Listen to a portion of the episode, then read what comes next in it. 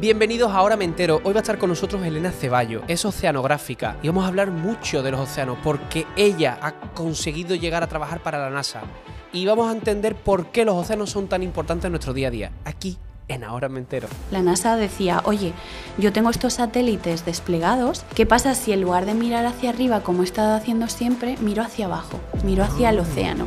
El clima terrestre eh, está regido totalmente por las corrientes marinas. Ahora mismo los océanos nos están diciendo que hay que parar de emitir dióxido de carbono. Y sabiendo ese ciclo del carbono, conociéndolo, ¿se podría paliar los síntomas o lo que va a pasar? Que no es tan preocupante el hecho de que el clima esté cambiando, sino la velocidad a la que lo está haciendo ¿Y podemos volver atrás? Eso que el daño que hemos hecho podemos recuperarlo y nosotros qué podemos hacer desde nuestra Ay. casita. Lo que yo veo del cambio climático me preocupa como para yo decir, bueno, yo quiero traer hijos a este mundo con la incertidumbre climática que hay. Para mí lo más bonito de, de la ciencia es que es, es verdad independientemente de la opinión de nadie. Elena, muy buenas, bienvenidas a Ahora Me Entero. Muchas gracias, estoy encantada de estar aquí contigo. Gracias por invitarme. ¿Qué tal? ¿Cómo, es- ¿Cómo estamos ahora mismo por España? Porque has estado en Estados Unidos y te vuelves a ir ya, ¿no? Otra vez. Ahora mismo muy bien, con las pilas recargadas Claro. del sol, la familia, los amigos, la buena comida y, y nada, enfrentando la vuelta a Estados Unidos la semana que viene, que siempre es con la mezcla esa de hay ganas, pero también Claro. hay ganas de quedarse. Claro, ahora, ahora hablaremos el por qué estás en Estados Unidos, pero para llegar ahí creo que antes tenemos que conocer esa niña. ¿Cómo era esa niña? De esa Elena mm, cuando era una renacuaja. Esa niña era muy, muy curiosa. Yo siempre he sido muy curiosa desde pequeñita y un poquito así aventurera, con ganas de, de explorar, de aprender. Entonces la curiosidad fue mi motor de vida. Eh, diría que a lo mejor era una niña un poco traviesa, ¿no? Vista desde niña, pero yo ahora lo miro y digo, no, es que ella quería aprender, quería explorar. Y, y entonces eso, te diría que, que la, si tengo que elegir un adjetivo, diría curiosa. ¿Y quería ser astron- astronauta? Yo quería ser astronauta, quería dedicarme a la exploración espacial y, y nada, porque me fascinaba todo el tema ese, ¿no? De lo desconocido, del universo. Y de hecho mi madre hace no mucho se encontró que yo había hecho un cohete de la NASA con, con, eh, cartones de papel higiénico y demás y me recordó aquello que yo ya tenía olvidado, ¿no? Que fue que mi primer sueño fue el de ser exploradora. ya ves. Pero ah, hubo una profesora en bachillerato que fue tu referente, ¿no? Sí. Cuéntame un poquito, porque esa persona marcó un antes y un después un poco en tu vida, ¿no? Totalmente, aquella profesora marcó la Elena de ahora y lo que decidí estudiar. Y es que en primero de bachiller mi profesora de física, pues yo la veía, le voy a poner nombre Magdalena, que me Magdalena, gusta siempre mandamos- nombrarla. Te mandamos un saludo, ¿eh? Gracias por, a- por haber hecho la profesional que tenemos hoy. Magdalena yo la veía y yo me quedaba alucinada porque a mí me parecía que explicaba cosas muy difíciles a la velocidad del rayo y que ella lo sabía todo. Entonces realmente era como una heroína para mí. Y yo sin tener claro qué querer estudiar, porque cuando eres una persona curiosa es como que te interesan muchas cosas y todo te va un poco bien, ¿no? Pero yo sentí es que yo quiero ser como Magdalena y por lo tanto tengo que estudiar física. Y así lo hice inspirada por ella y nunca me he arrepentido y siempre la he recordado en, en cada pasito del camino. Bueno, te decían que estudiaras ingeniería aeronáutica, ¿no? Pero al final estudiaste física. Sí. Mm, ¿Por qué física al final? Eh, pues mira, a mí la física me llamaba mucho la atención porque creía que iba a satisfacer mi curiosidad de, oye, es que la física al final lo que hace es explicar eh, los fenómenos que nos rodean y entonces te enseña un poquito de muchas cosas. Y sin embargo, la ingeniería yo intuía que iba a ser una cosa mucho más específica, mucho más centrada, y eso me llamaba menos la atención. Entonces, en la época en la que a mí me tocaba estudiar, estaba como muy de moda estudiar es ingeniería. Esto es así, no, no sé qué se llevará ahora. Entonces era que si a ti te gustaba la ciencia y se te daban bien los números, pues como que te empujaban a estudiar ingeniería, bueno, porque se supone que te iba a dar un buen futuro laboral. Pero yo había algo dentro de mí que decía, es que yo creo que esto no es para mí. Y fue mi padre el que a última hora, el día antes de tener que ir a hacer la matrícula, eh, me dijo, Elena, ¿tú dónde quieres que yo te lleve mañana? ¿A un sitio o a otro? Y yo, a física, papá. Ya. Y nunca me he arrepentido, nunca, nunca.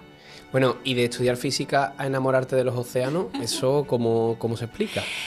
Eh, no se explica, eh, no lo sé, fue ocurriendo. A veces siento que las cosas que te tienen que encontrar y tienen que suceder, eh, pues ocurren. Entonces, bueno, yo estudié física, disfruté muchísimo la carrera, Hubo ciertas asignaturas que me gustaron más, siempre me gustaba mucho el laboratorio, toda esa parte más aventurera. Y como cuando acabé la carrera no había sido suficiente, pues decidí irme a Alemania a hacer un máster en física nuclear.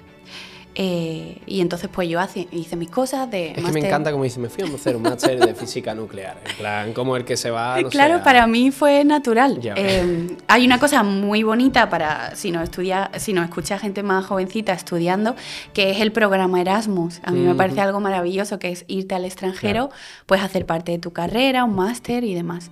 Entonces yo esto lo quería hacer.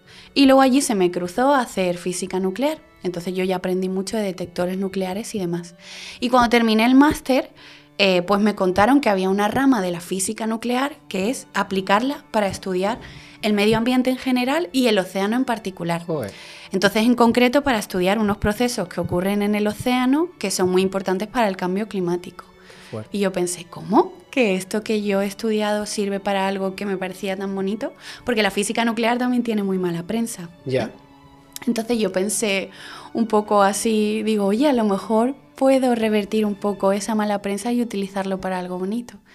Y eso fue lo que me hizo meterme. Y luego lo que no sabía era realmente dónde me metía, eh, lo fascinante que me iba a resultar la oceanografía y lo que yo me iba a enamorar del océano y, y de bueno de todo lo que hace por nosotros y todo lo que implica.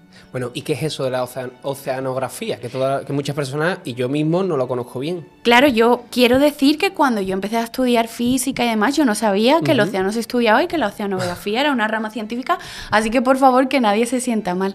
Entonces, la oceanografía es la rama de la ciencia que estudia todos los procesos relacionados con el océano. Y en el océano ocurren procesos de índole física, química, bióloga, implica también ingeniería, robótica para diseñar todos esos instrumentos que lanzamos. Entonces la oceanografía engloba todos los esfuerzos para estudiar el océano que, son muy multidisciplinares. Y, es realmente fascinante. Ya ves, ya ves. Y además te vas a, eh, te fuiste a la Antártida, ¿no? A ver, ¿eso cómo fue? Pues mira, porque a día de hoy todavía para estudiar el océano lo que tenemos que hacer es ir a alta mar en lo que llamamos expediciones, que se llaman campañas oceanográficas, te tienes que ir en un barco, buque oceanográfico, y allí tienes que lanzar tus instrumentos al mar, recoger agua, partículas y demás. Esto forma parte de la vida de cualquier persona que, que se dedica a la oceanografía.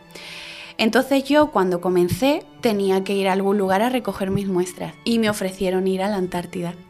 Entonces fue algo realmente alucinante porque fue la primera en la frente. Nunca me había montado en un buque oceanográfico y fue seis semanas a la Antártida. Entonces, por si acaso me quedaba a mí alguna duda de ¿será la oceanografía algo para mí? Ya se despejaron todas porque eso seguía satisfaciendo mi curiosidad, mis ganas de estudiar y de aprender y ese espíritu aventurero de, de bueno, explorar sitios muy recónditos del planeta. Bueno, ¿y cuál es el papel que tienen los océanos en la, en la regulación del clima y de la, de la absorción del carbono? Eh, los océanos tienen un papel fundamental. De hecho, son el principal pulmón del planeta que históricamente se ha creído que era lo verde, ¿no? sobre todo el Amazonas, eh, pero ya sabemos que realmente son los océanos. Y si lo piensas tiene mucho sentido porque los océanos cubren más del 70% del planeta. Entonces son el principal pulmón del planeta por dos motivos. Porque producen la mayor parte del oxígeno que respiramos y porque además de manera natural absorben dióxido de carbono de la atmósfera a la cual le sobra mucho y está produciendo todo el calentamiento global y el, el derivado cambio climático. Vale, entonces ahora mismo, ¿qué nos están diciendo los océanos? La situación en la que estamos. Ahora mismo los océanos nos están diciendo que hay que parar de emitir dióxido de carbono.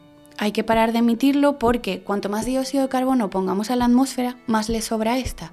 La atmósfera está en contacto con el océano, por lo tanto el océano siempre la va a intentar ayudar. Cuanto más le sobre a la atmósfera, más va a recoger al océano. Pero eso para el océano tiene un precio. Esto modifica los océanos. Y entonces esto ya está empezando a ocurrir. Y modificar los océanos con la inmensidad que tienen y con el rol tan importante que tienen en la Tierra, eh, puede salir por donde salga. Eh, realmente eh, modificar algo de manera artificial y, mm, cambiar su curso natural nunca va a ser una buena idea, nos lo demuestra constantemente la naturaleza. Así que lo que nos dicen es parar de emitir gases de efecto invernadero, sobre todo dióxido de carbono. ¿Y qué daños se están haciendo ahora mismo? Pues mira, ya lo que está ocurriendo, bueno, tenemos la situación de calentamiento global, ¿no? Es que se calienta la atmósfera, se calienta eh, la Tierra de manera global. No lo que tú veas un día cuando te asomes por la ventana de casa y me dices, hoy hace frío. Eso no vale, ¿vale? Esto es una tendencia global y, de, y a largo plazo. Eh, pero el agua tarda más en calentarse y en enfriarse, tarda más en responder a esos cambios de temperatura. Pero ya los océanos también se están calentando. Entonces toda esa masa de agua inmensa también se está calentando y eso tiene consecuencias para ello. Entonces empieza a cambiar la química de los océanos, empieza a costarle eh, a las especies que viven normalmente en un sitio, por ejemplo, donde estemos, e imagínate, en Cádiz viven unas especies de peces. Si empiezas a aumentar la temperatura, ¿qué van a hacer? Esas especies van a emigrar a donde el océano tenga la temperatura a la que ellos son capaces de vivir. Entonces todos esos cambios ya están ocurriendo. Y luego aparte procesos químicos ya más complejos que afectan, por ejemplo, a los corales los corales están muriendo, los corales son, están llenos de color. Y hay una cosa que se llama blanqueamiento de los corales, que es cuando los ves blancos, esto indica que los corales están muriendo. Pues esto es un efecto también del aumento de la temperatura en el océano y de los cambios químicos que se producen en él. Y del pH puede ser eso. Y del pH, efectivamente. Eh, este fenómeno se conoce como acidificación de los océanos. Eh, bueno, el pH, tú sabes, el, pH neutro es un valor de 7. Cuando estamos por arriba es básico, cuando estamos por abajo es ácido. Entonces los océanos tienen un pH de 8, más o menos, ¿vale? 8,1. Entonces, la acidificación de los océanos que está ocurriendo como consecuencia del cambio climático significa que el pH de los océanos está bajando. Nunca va a llegar a ser ácido, nunca se cree que se vaya a modificar tanto, pero ya está cambiando a que son valores más bajitos. Entonces, ¿esto qué pasa? Eh, el pH realmente lo que te indica es que está cambiando la química del océano. Por ejemplo, hay, eh, hay, menor cantidad de cierta sustancia que es fundamental para que los corales tengan la coraza, esa dura que tienen ellos para protegerse. O, por ejemplo, si sigo bajando el pH y cada vez lo hago más ácido, eh, los moluscos, los mejillones, todos los animales que tienen concha, el agua del océano puede llegar a disolverla. Entonces, fíjate, en sitios donde la pesca es tan importante, donde se vive de estos productos, puede llegar a ser catastrófico. No estamos en ese punto, pero si continuamos así, el océano ya lleva esa tendencia a un cambio mal. ¿Y podemos volver atrás? ¿Eso que el daño que hemos hecho podemos recuperarlo?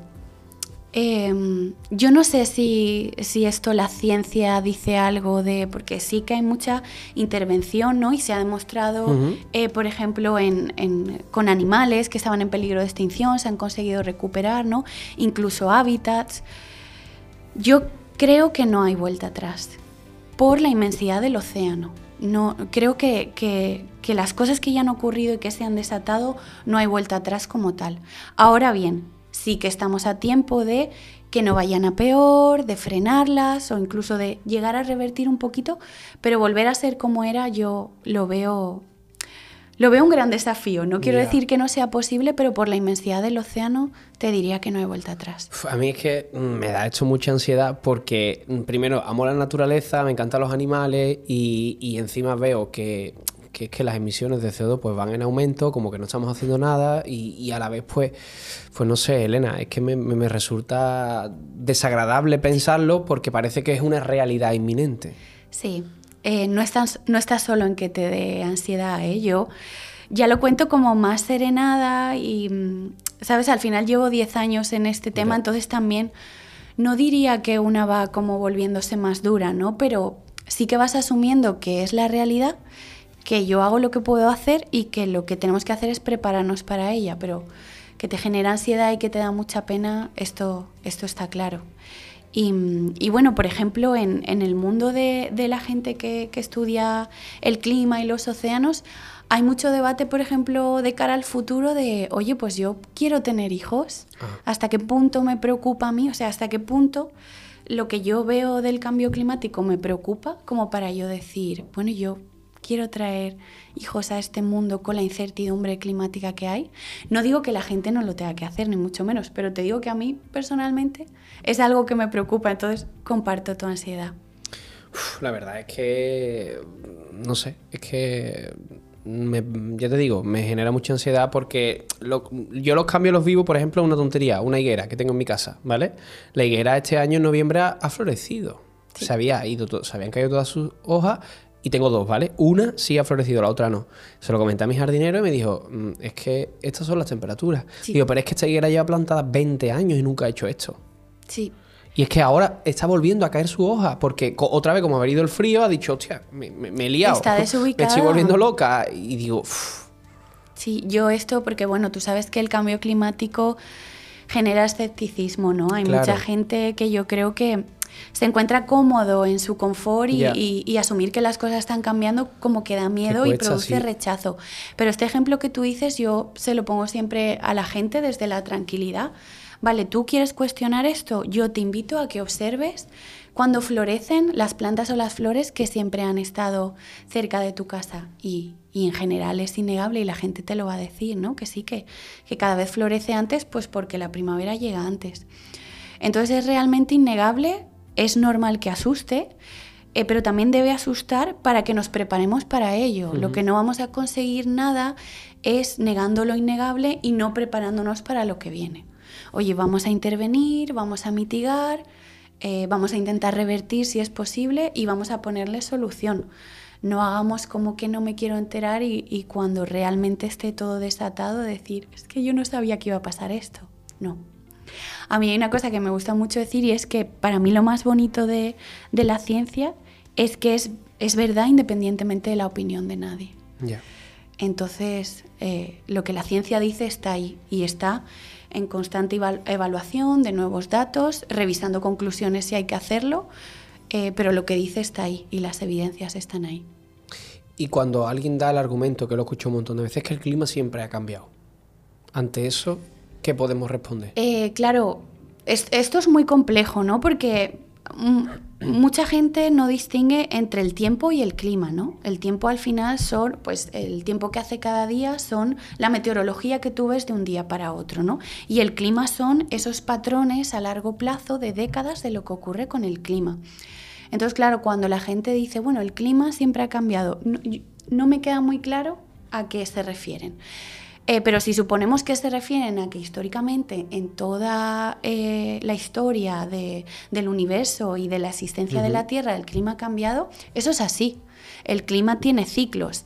Eh, lo que es diferente, hemos tenido edades de hielo, hemos tenido más calentamiento. Lo que es diferente en este ciclo es que esos cambios se produjeron de manera natural y al ritmo natural que a la Tierra le iba pidiendo. Claro. Ahora es un cambio artificial. Por el humano. Generado por el ser humano y a un ritmo muy, muy rápido. Entonces, fíjate que no es tan preocupante el hecho de que el clima esté cambiando, sino la velocidad a la que lo está haciendo, porque nosotros estamos haciendo que lo haga a esa velocidad. Entonces, claro, no, no le da tiempo a, la Tierra, a los ecosistemas, a la fauna, a la flora, a aclimatarse a esos cambios que de otro modo podrían ser naturales.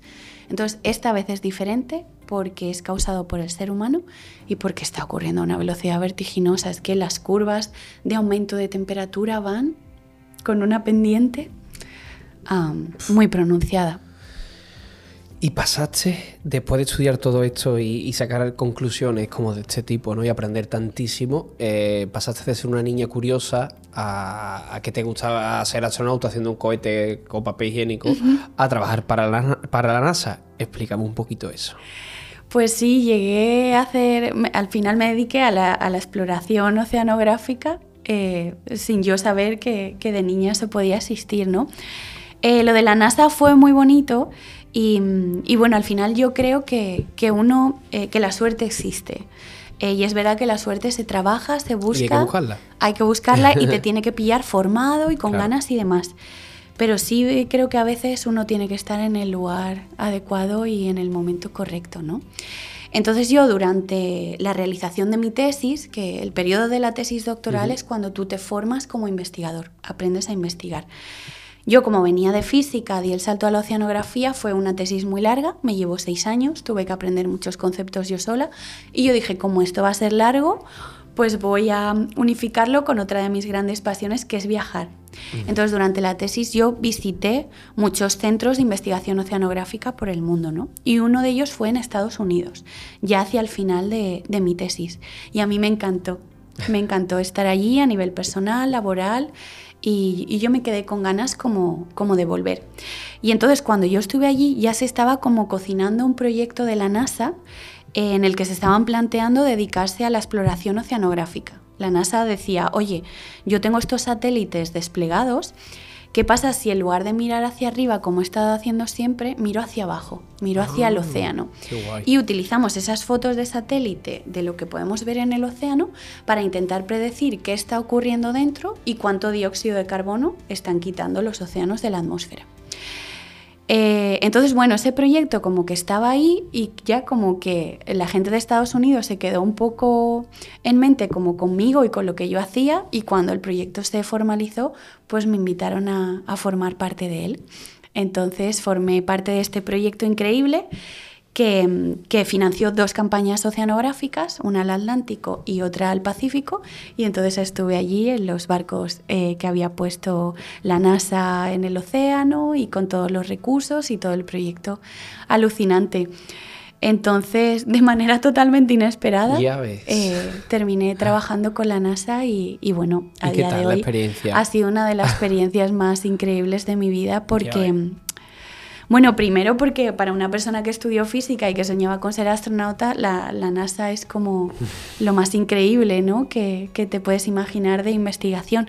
Y luego también porque, claro, son instituciones muy grandes, muy históricas, con muchos recursos, que, que al final aquí en España se hace una ciencia increíble. Y si tuviéramos los recursos, la mitad de recursos que tiene la NASA, España era pionera en todo lo, lo, que quisiera, porque hay muchísimo talento.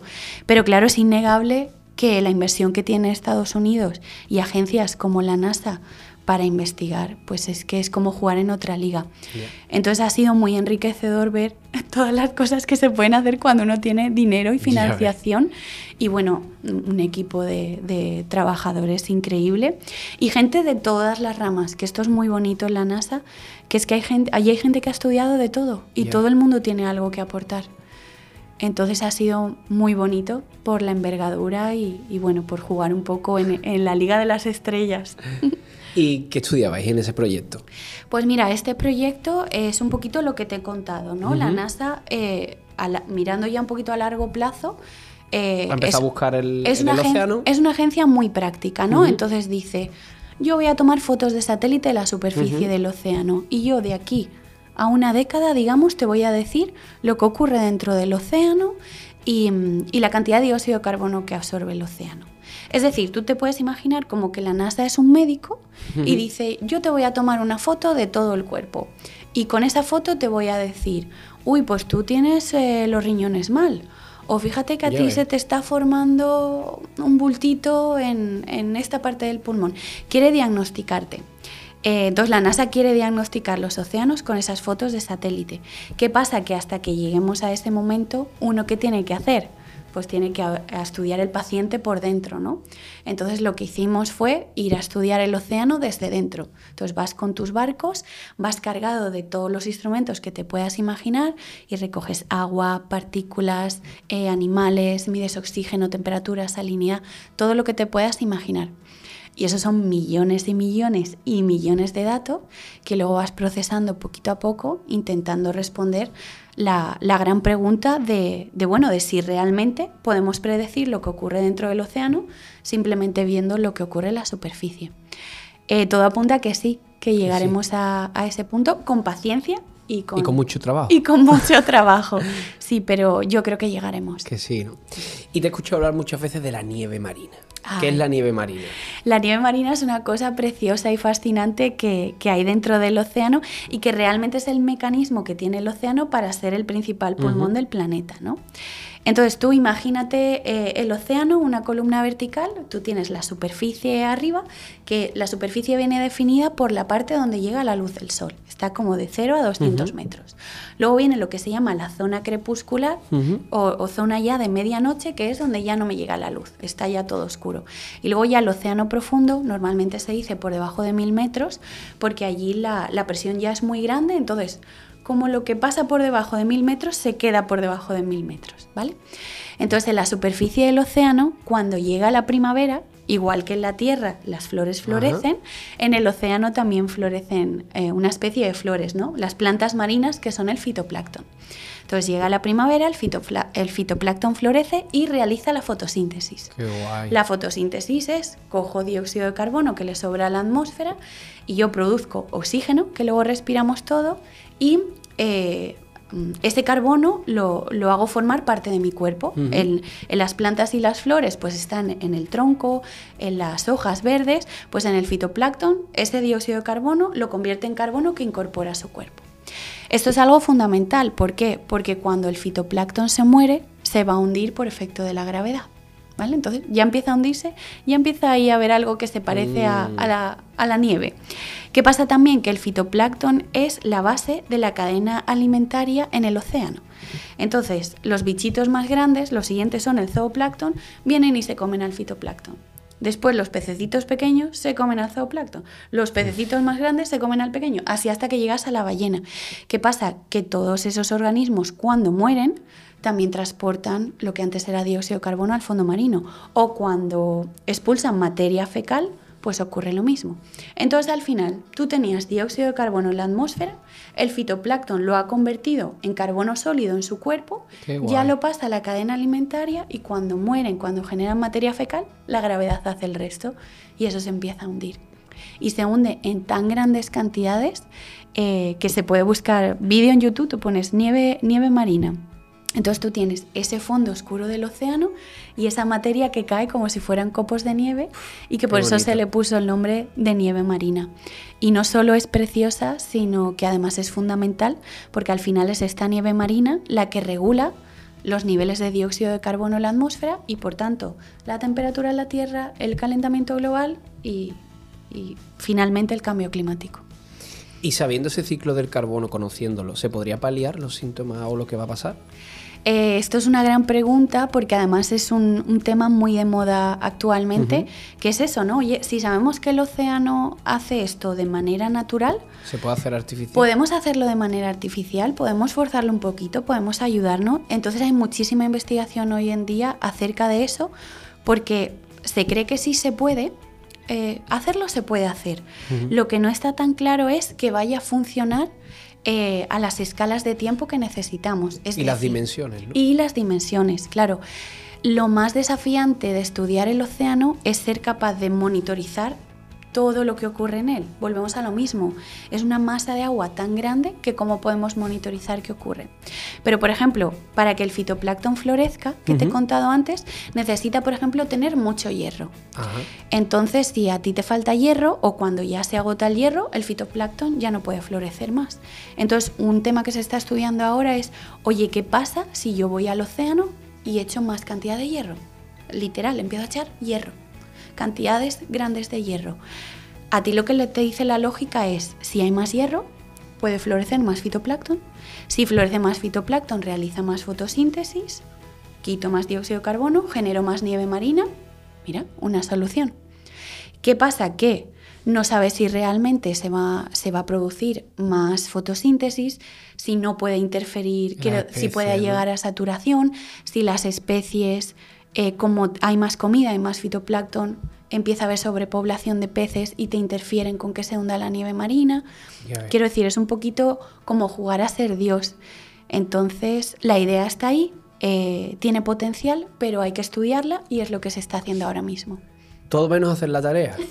Verás, porque desde los 70 nos están diciendo que las emisiones de dióxido de carbono son perjudiciales para nuestro planeta pero no se ha hecho todavía nada. Es que sigue subiendo, ¿no, Elena? Sigue subiendo. la subida de dióxido de carbono en la atmósfera es imparable. Em, entonces, como el observatorio original y oficial está establecido en Hawái y monitoriza los niveles de dióxido de carbono a diario. Entonces, claro, tu día a día vas viendo la curva, ¿no? Pues un día está un poquito más alto, otro más bajo, tiene como pequeñas oscilaciones, pero a largo plazo tú lo miras, de mes a mes, de año a año, de década a década, va creciendo de manera imparable, va subiendo.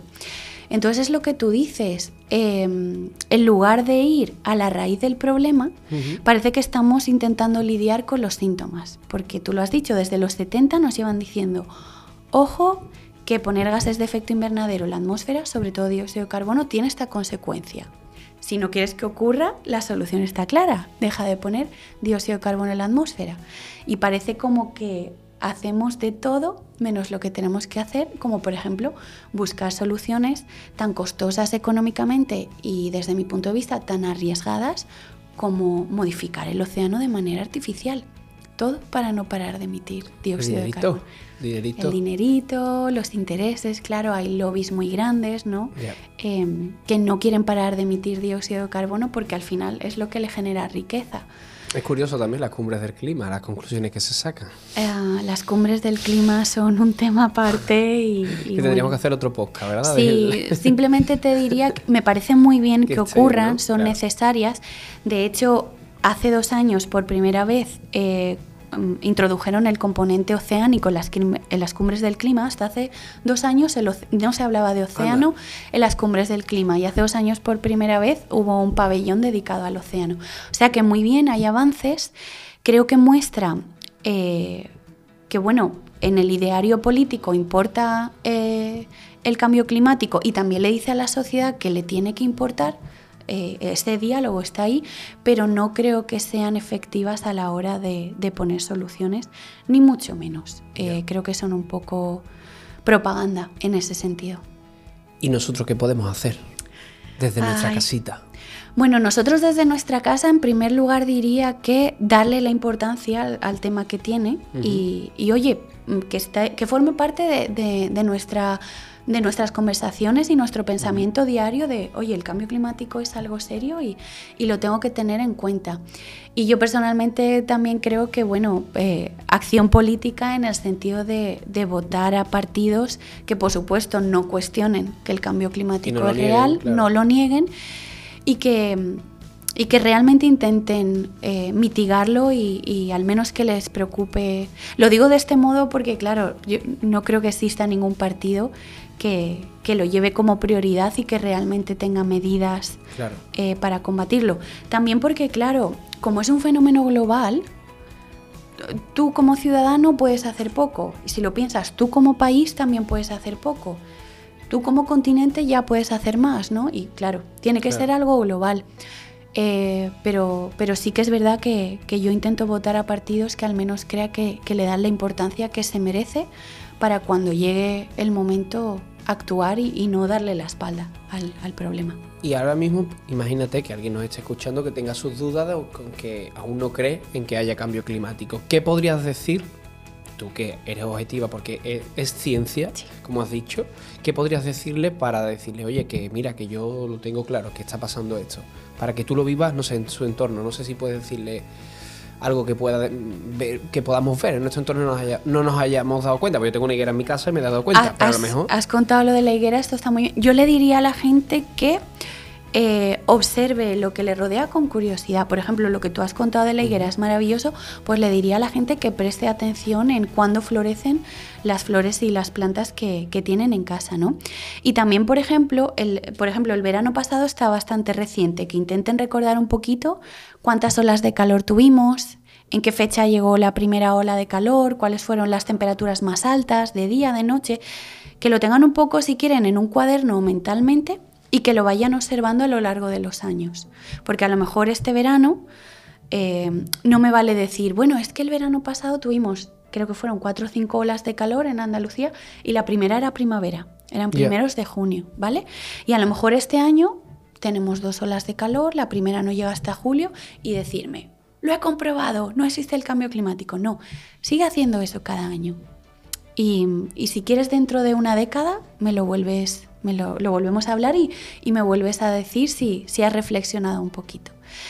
Entonces, que observen todo con curiosidad y, con paciencia también te diría, porque claro, eh, hemos hablado de que, de que el clima es algo a largo plazo, es el cambio de los patrones de, eh, meteorológicos a, largo plazo. Entonces, que no evalúen las cosas de un año para otro y de un día para otro y que se fijen en la tendencia. O que le pregunten a, los abuelos, a los mayores de la casa, ¿no? De cuántas olas de calor recuerdan, qué duración de días, cuándo eran las primeras.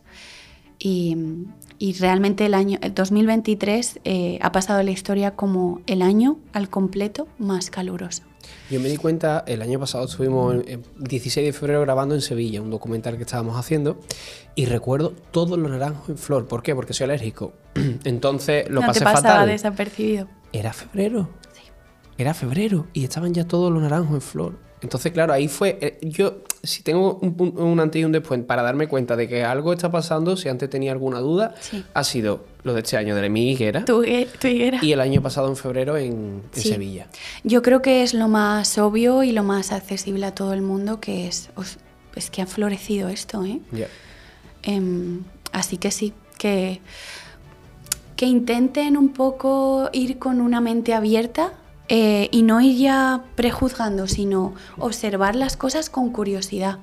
Voy a observar qué ocurre y voy a intentar explicar las cosas de la manera más sencilla.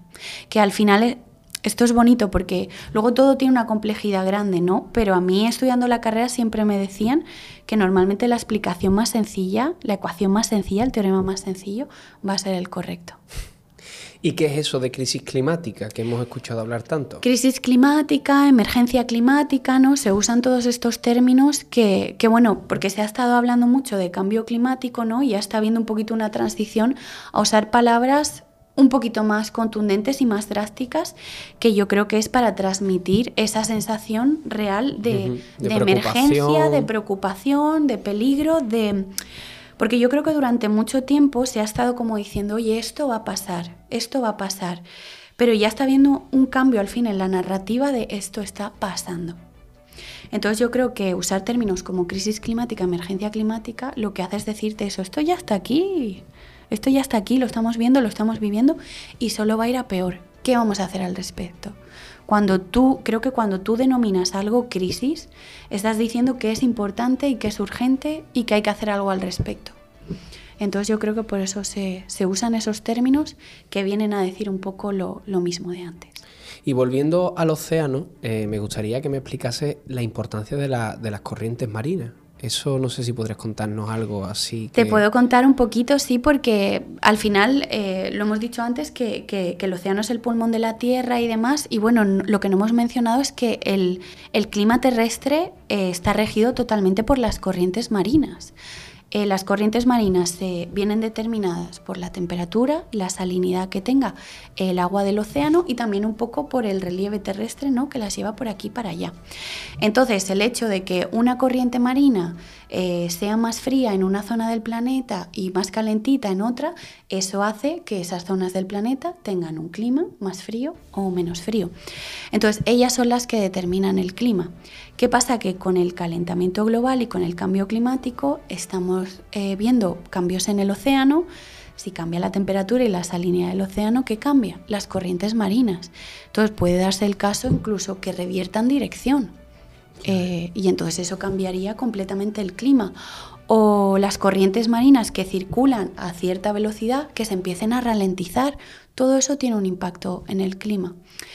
Entonces, eh, claro, se tarda mucho en, causar un efecto en una masa tan grande como el océano, pero cuando ya desatas ese efecto, la inercia es muy grande.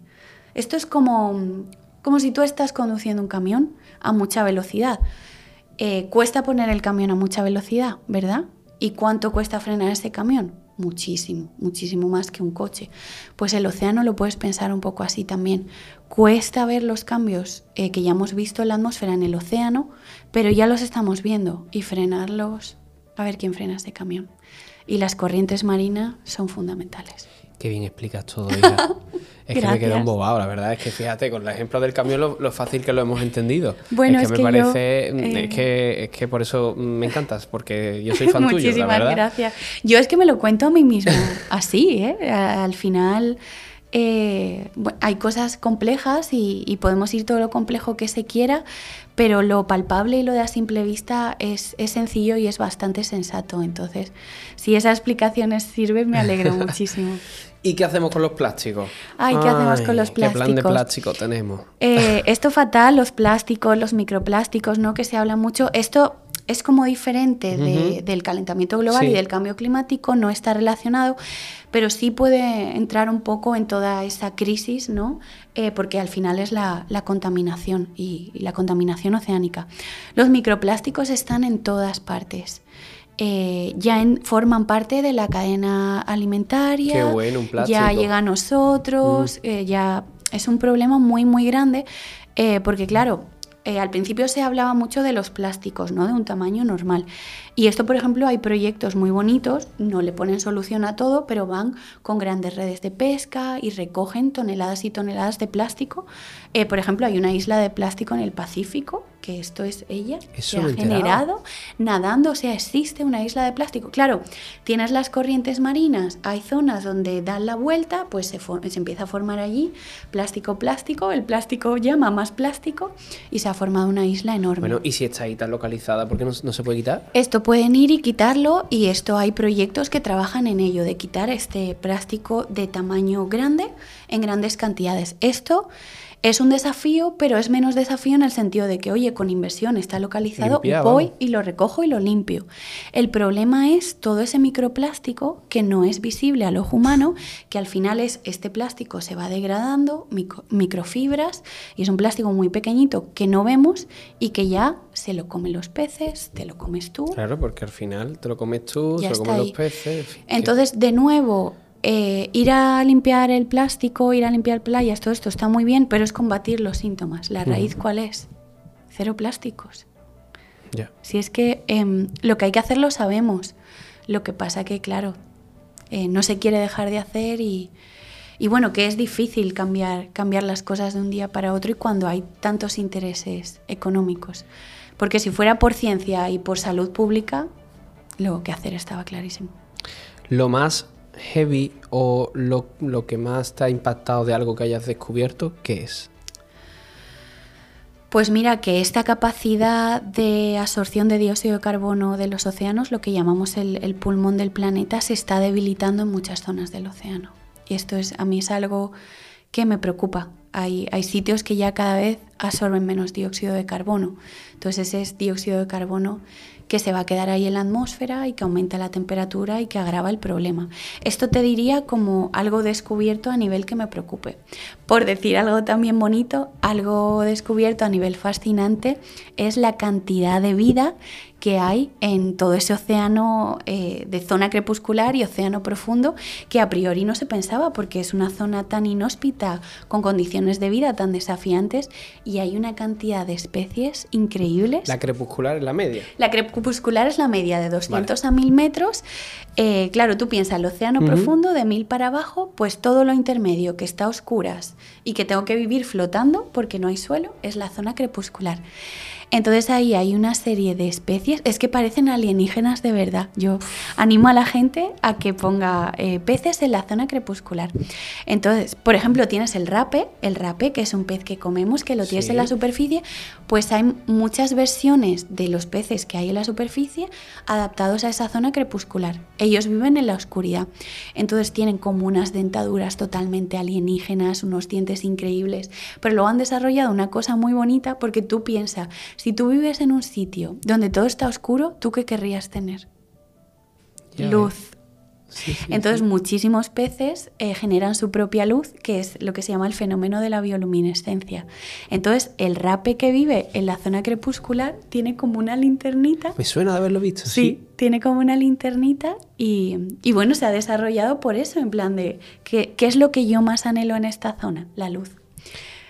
Y una pregunta a lo mejor muy cateta, pero ¿por qué se ha estudiado la, la zona, eh, eh, la superficial y la profunda y no la, media? Lo primero no es una pregunta cateta y no hay preguntas catetas, todas son curiosas, así que por favor, todas las preguntas del mundo. Esto lo digo que a nadie le dé vergüenza nunca. No, no, aquí preguntamos todo, ¿eh? Aunque quedemos de cateto. Y es una pregunta muy curiosa y, yo como tal no tengo respuesta y no sé si la hay. Yo me lo preguntan muchas veces, entonces lo que yo creo es que, bueno, la superficie se ha estudiado porque es accesible, ¿no? Con redes de pesca o puedes lanzar instrumentos con una cuerda, ¿no? Es como más fácil de estudiar. Y luego el fondo marino, eh, una vez que tú... Eh, sobrepasas el desafío tecnológico de la presión, la gran presión que hay en el fondo del mar, pues toca suelo el instrumento, ¿no? Entonces al final, si toca suelo es menos desafío, creo yo, que quedarte en esa zona intermedia donde tienes que flotar. Al final hacer que un instrumento flote no es sencillo. Eh, de hecho, nosotros tenemos un robot, vamos ya por la versión 4, creemos que es la última, la 4 o la 5, que, nos ha, que es específico para estudiar la zona crepuscular, se llama explorador de la zona crepuscular en inglés, y nos ha dado, el mayor desafío, los mayores problemas que nos ha dado es por no conseguir que flotara. Porque al final, claro, cada parte del océano, una temperatura, una salinidad, va a tener eh, una flotabilidad, ¿no? Que es cuando tú te sumerges en el agua, lo fácil o difícil que es flotar. Entonces, hacer un instrumento y tú poder adaptarlo a que flote y en todas las partes del océano es un gran desafío. Por contarte, por ejemplo, la primera versión del instrumento se nos fue, se nos fue a pique. y sabrá Dios lo que cuesta. Entonces, eh, claro, luego volvió, ah, eh, porque esas primeras pruebas tú lo haces en sitios donde el océano no es muy, muy profundo, para decir, bueno, si toca tierra no lo he perdido. Entonces yo te diría que se ha estudiado menos esa zona por lo desafiante de, flotar y por estar tan, tan a oscuras. Pero es así, es que conocemos más del fondo marino de lo que conocemos de, de, la zona crepuscular. Y bueno, sabemos más de la luna de lo que conocemos del fondo marino, así que... ¿Y si invierte en, investigación? A ver, cuéntame. Regulín. Regulín, ¿no? ¿Le ponemos un 5 pelado o, lo suspendemos? Yo lo voy a suspender. Lo vas a suspender. Como me has preguntado, me mojo y lo voy a suspender. Sí, sí, sobre todo en España. Sí, se invierte muy poquito en investigación en general y luego en investigación de cambio climático yo creo que muy poquito también. Eh, entonces, como he tenido la fortuna de estar en Estados Unidos y, ver lo que invierten allí, eh, pues claro, es que jugamos en desventaja y ya te lo he dicho eh, antes, con otro nivel de financiación España sería pionero en lo que quisiera, porque hay muchísimo talento y la formación es increíble y la gente está llena de ganas. Entonces invierte muy poquito, hay que invertir más.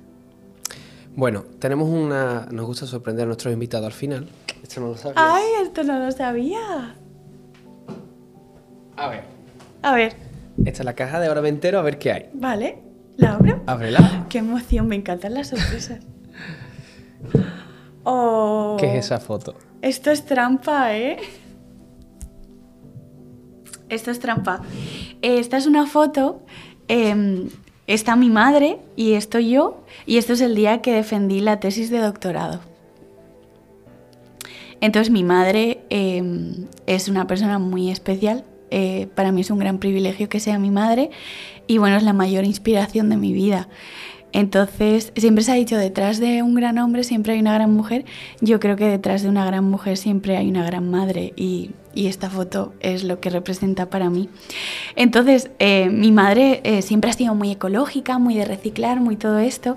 Y entonces una vez me regaló eh, una cosa muy bonita, que es el cuadro que tengo aquí, que es que ella había hecho una postal de Navidad que era un muñeco de nieve, todo con materiales reciclados.